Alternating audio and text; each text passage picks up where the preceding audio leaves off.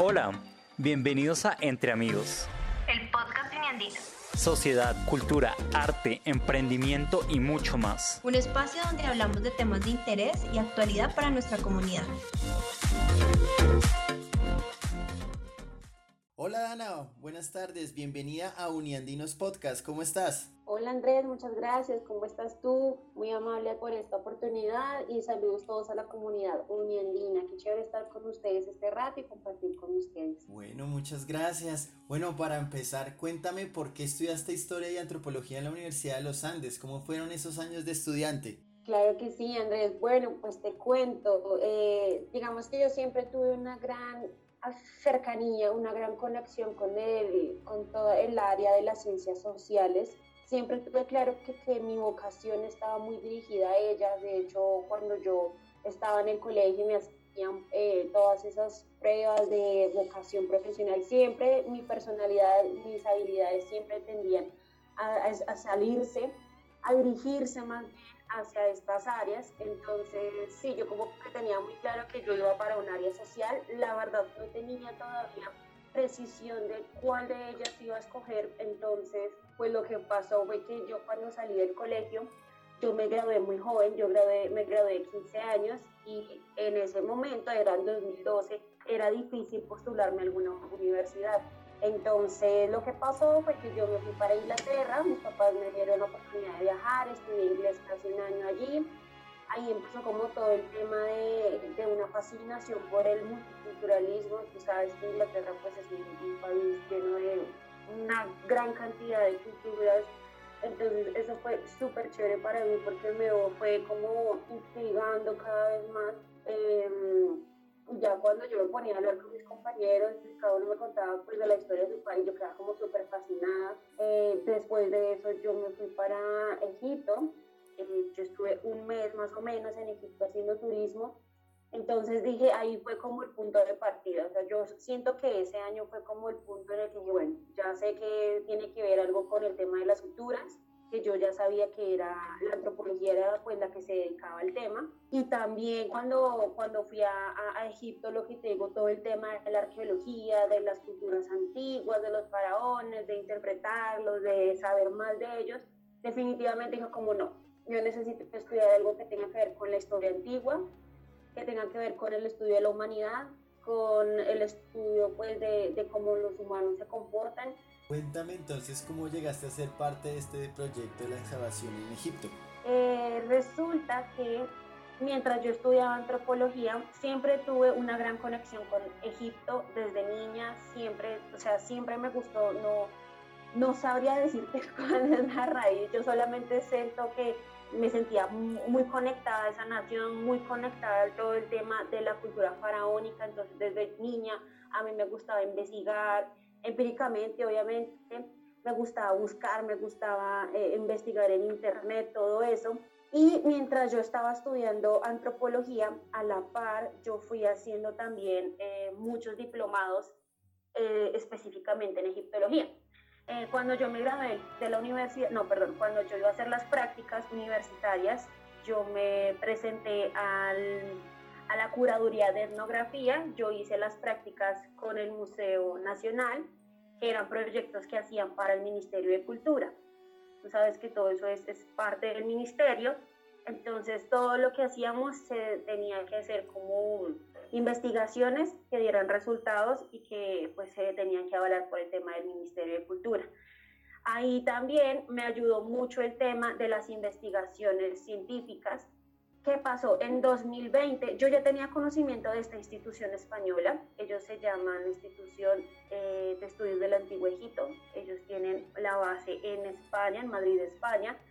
Son una institución que se dedica, pues como su nombre dice, a todo el tema del Egipto antiguo. Eh, llevan más de 20 años. Sus directores son el doctor Francisco Martín Valentín y la doctora Teresa Berman, que son unos egiptólogos súper reconocidos a nivel mundial porque han pertenecido, eh, ellos han, sido líderes de varias excavaciones eh, y yo no sabía de ellos y de su trayectoria porque siempre me había gustado el tema. Entonces, en 2020, a finales del año, subieron eh, convocatorias en las redes sociales de que estaban buscando perfiles de arqueólogos, antropólogos, historiadores, restauradores, todo ese tipo de, áreas sociales eh, para, para ser parte del equipo de trabajo de ellos. Entonces yo miré la convocatoria, quedé fascinada porque pues dije, esta es mi oportunidad, es mi primer trabajo también, entonces eso también es algo muy importante para mí. Después del Museo Nacional fue, es mi segundo trabajo y yo mandé, eh, ellos te dan ahí en, en, en, la publicación de la convocatoria estaban todos los datos a los, a los cuales convocarme, a los cuales contactarme y eh, me contacté con la directora de una vez, con la directora Teresa Bergman. Yo le, le dije que si ellos aceptaban gente pues, de cualquier país, que yo era colombiana, que yo era antropóloga, que había hecho, obviamente le mandé mi pens, eh, perdóname, mi hoja de vida, le mostré como lo que he estado haciendo a lo largo de los años.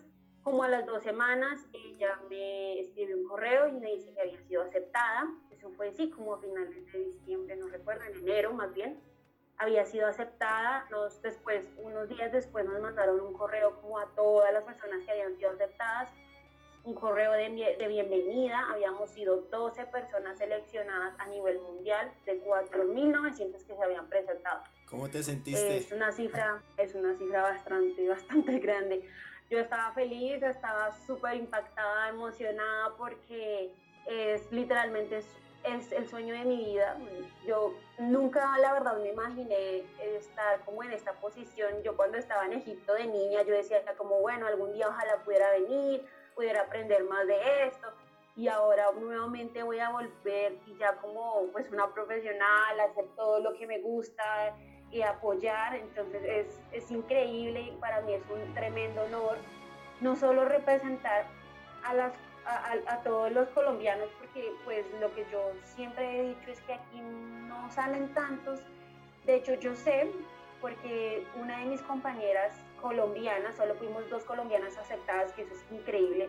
Ella se llama Elizabeth Noreña y es una egiptóloga también muy, muy increíble, súper reconocida también. Ella ha hecho muchos trabajos, ella es de Medellín y, y, es muy impresionante porque hablábamos las dos y decíamos como, ojalá aquí pudieran salir más personas interesadas en el tema de egiptología. Ella me contaba que solo habían cuatro egiptólogos en todo Colombia, lo que me parece una cifra pues bastante, bastante limitada y deberían haber más. Y por lo mismo también en el país debería haber como más interés por el tema de, de, de estudiar esto. Entonces es muy creíble para mí, es es un gran honor que seamos ella y yo las que este año, porque han habido otras dos antropólogas, Paola Zanabria y Diana Carvajal, ellas también han estado en este proyecto en años anteriores. Eh, y también representar a la Universidad de los Andes, porque yo sé que soy la primera, es la primera vez en la historia de la universidad que va alguien a representarnos en tierras tan lejanas, egiptológicas, y yo recién egresada, entonces no, es un, es un triunfo, es mejor dicho, es, es algo que no puedo, no sé cómo describirlo, porque la verdad es, es muy emocionante para mí, es, literalmente es cumplir mi sueño. Ok, Dana, y cuéntame en rasgos generales en qué consiste el proyecto. Listo, claro que sí. Bueno, te cuento, Andrés. Eh, como te decía, el Instituto de Estudios del Antiguo Egipto es una institución reconocida en, todo el tema de la egiptología. Ellos hacen misiones arqueológicas, también hacen cursos, hacen todo el tema de cosas. Ellos vienen trabajando desde hace más de 13 años, si no estoy mal, no, no, recuerdo el dato exacto. Ellos vienen trabajando en una parte de Egipto que se llama Luxor es una ciudad, eh, la, la, nueva, la, la, antigua ciudad se llamaba Tebas, ahorita recientemente es Luxor. El, el proyecto se trata de todas las excavaciones de la tumba del visir Amenhotep. Uy, visir se refiere a un, es algo así como un primer ministro. Para, para un presidente actual sería como el primer ministro del faraón. El faraón en ese momento era eh, Amenhotep III del Imperio Nuevo. Entonces, todo el proyecto de esta institución se está basando en recopilar, excavar, eh, desentrañar, mejor dicho, todo el tema del el visir, de la tumba del visir Amenhotep Uy. Entonces, ¿qué pasa? Que ellos cada año van, a finales de año van tres meses, hacen todo el tema de las excavaciones y van un grupo pues bastante amplio de diferentes nacionalidades y llevan a los nuevos a los nuevos integrantes. Este año vamos nosotros, como todos somos de un perfil diferente, todos tenemos roles específicos. Entonces, ¿qué pasa? Yo como antropóloga voy a estar basada específicamente en el análisis de los restos óseos que, que encontremos en las excavaciones.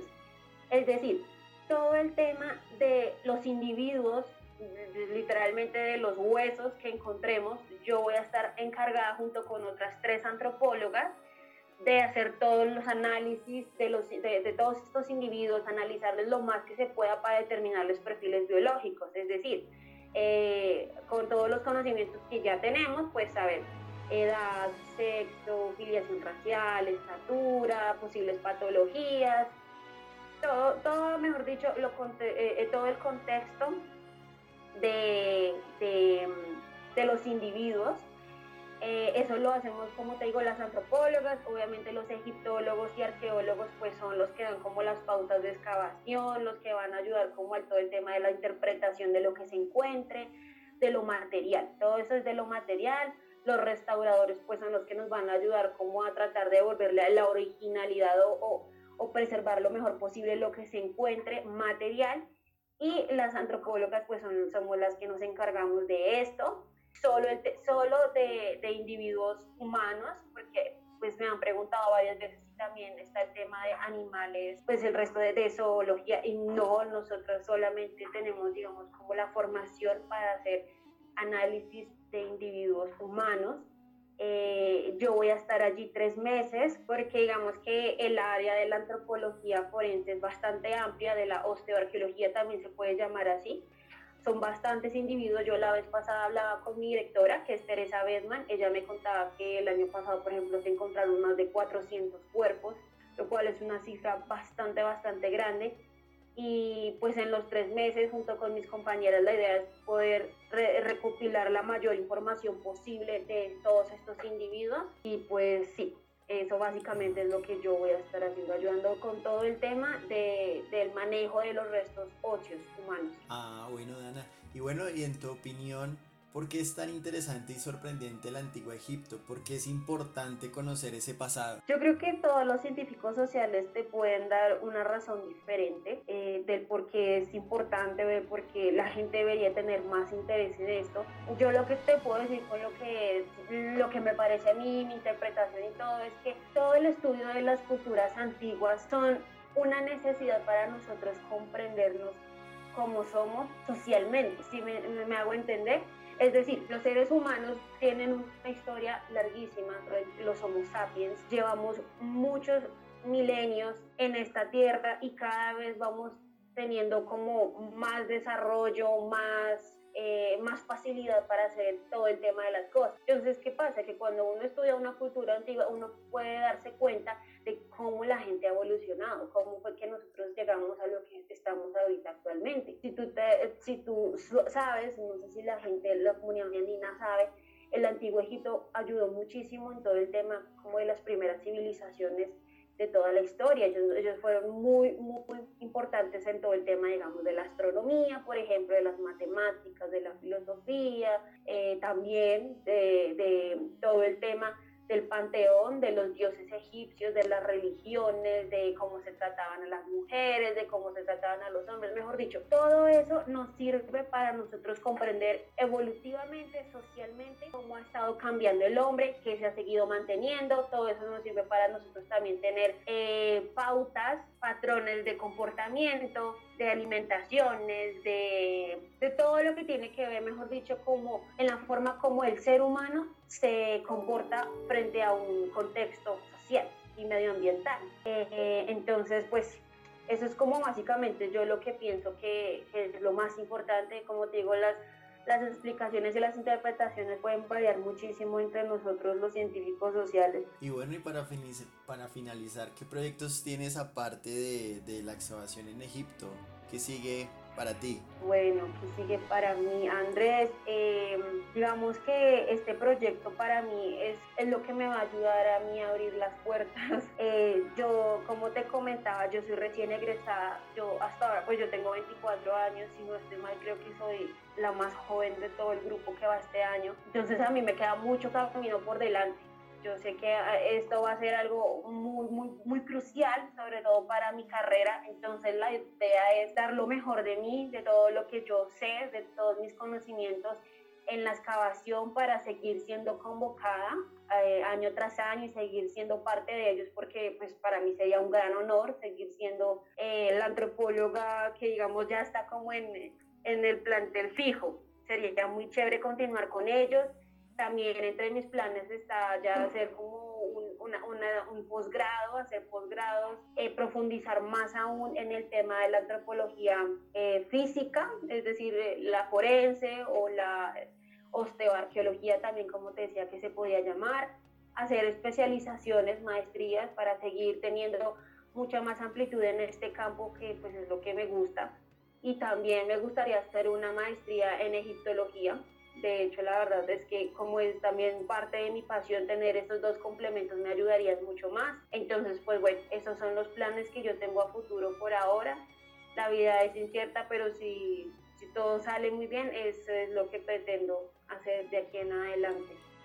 Bueno, Dana, muchas gracias por esta entrevista. La verdad estuvo muy interesante y gracias por tu tiempo. A ti, Andrés, muchas gracias de verdad por esta oportunidad, por permitir contar mi historia, también para que la gente se motive, se entusiasme y trate de seguir también todos los caminos que a ustedes les gustan, los que les apasionan.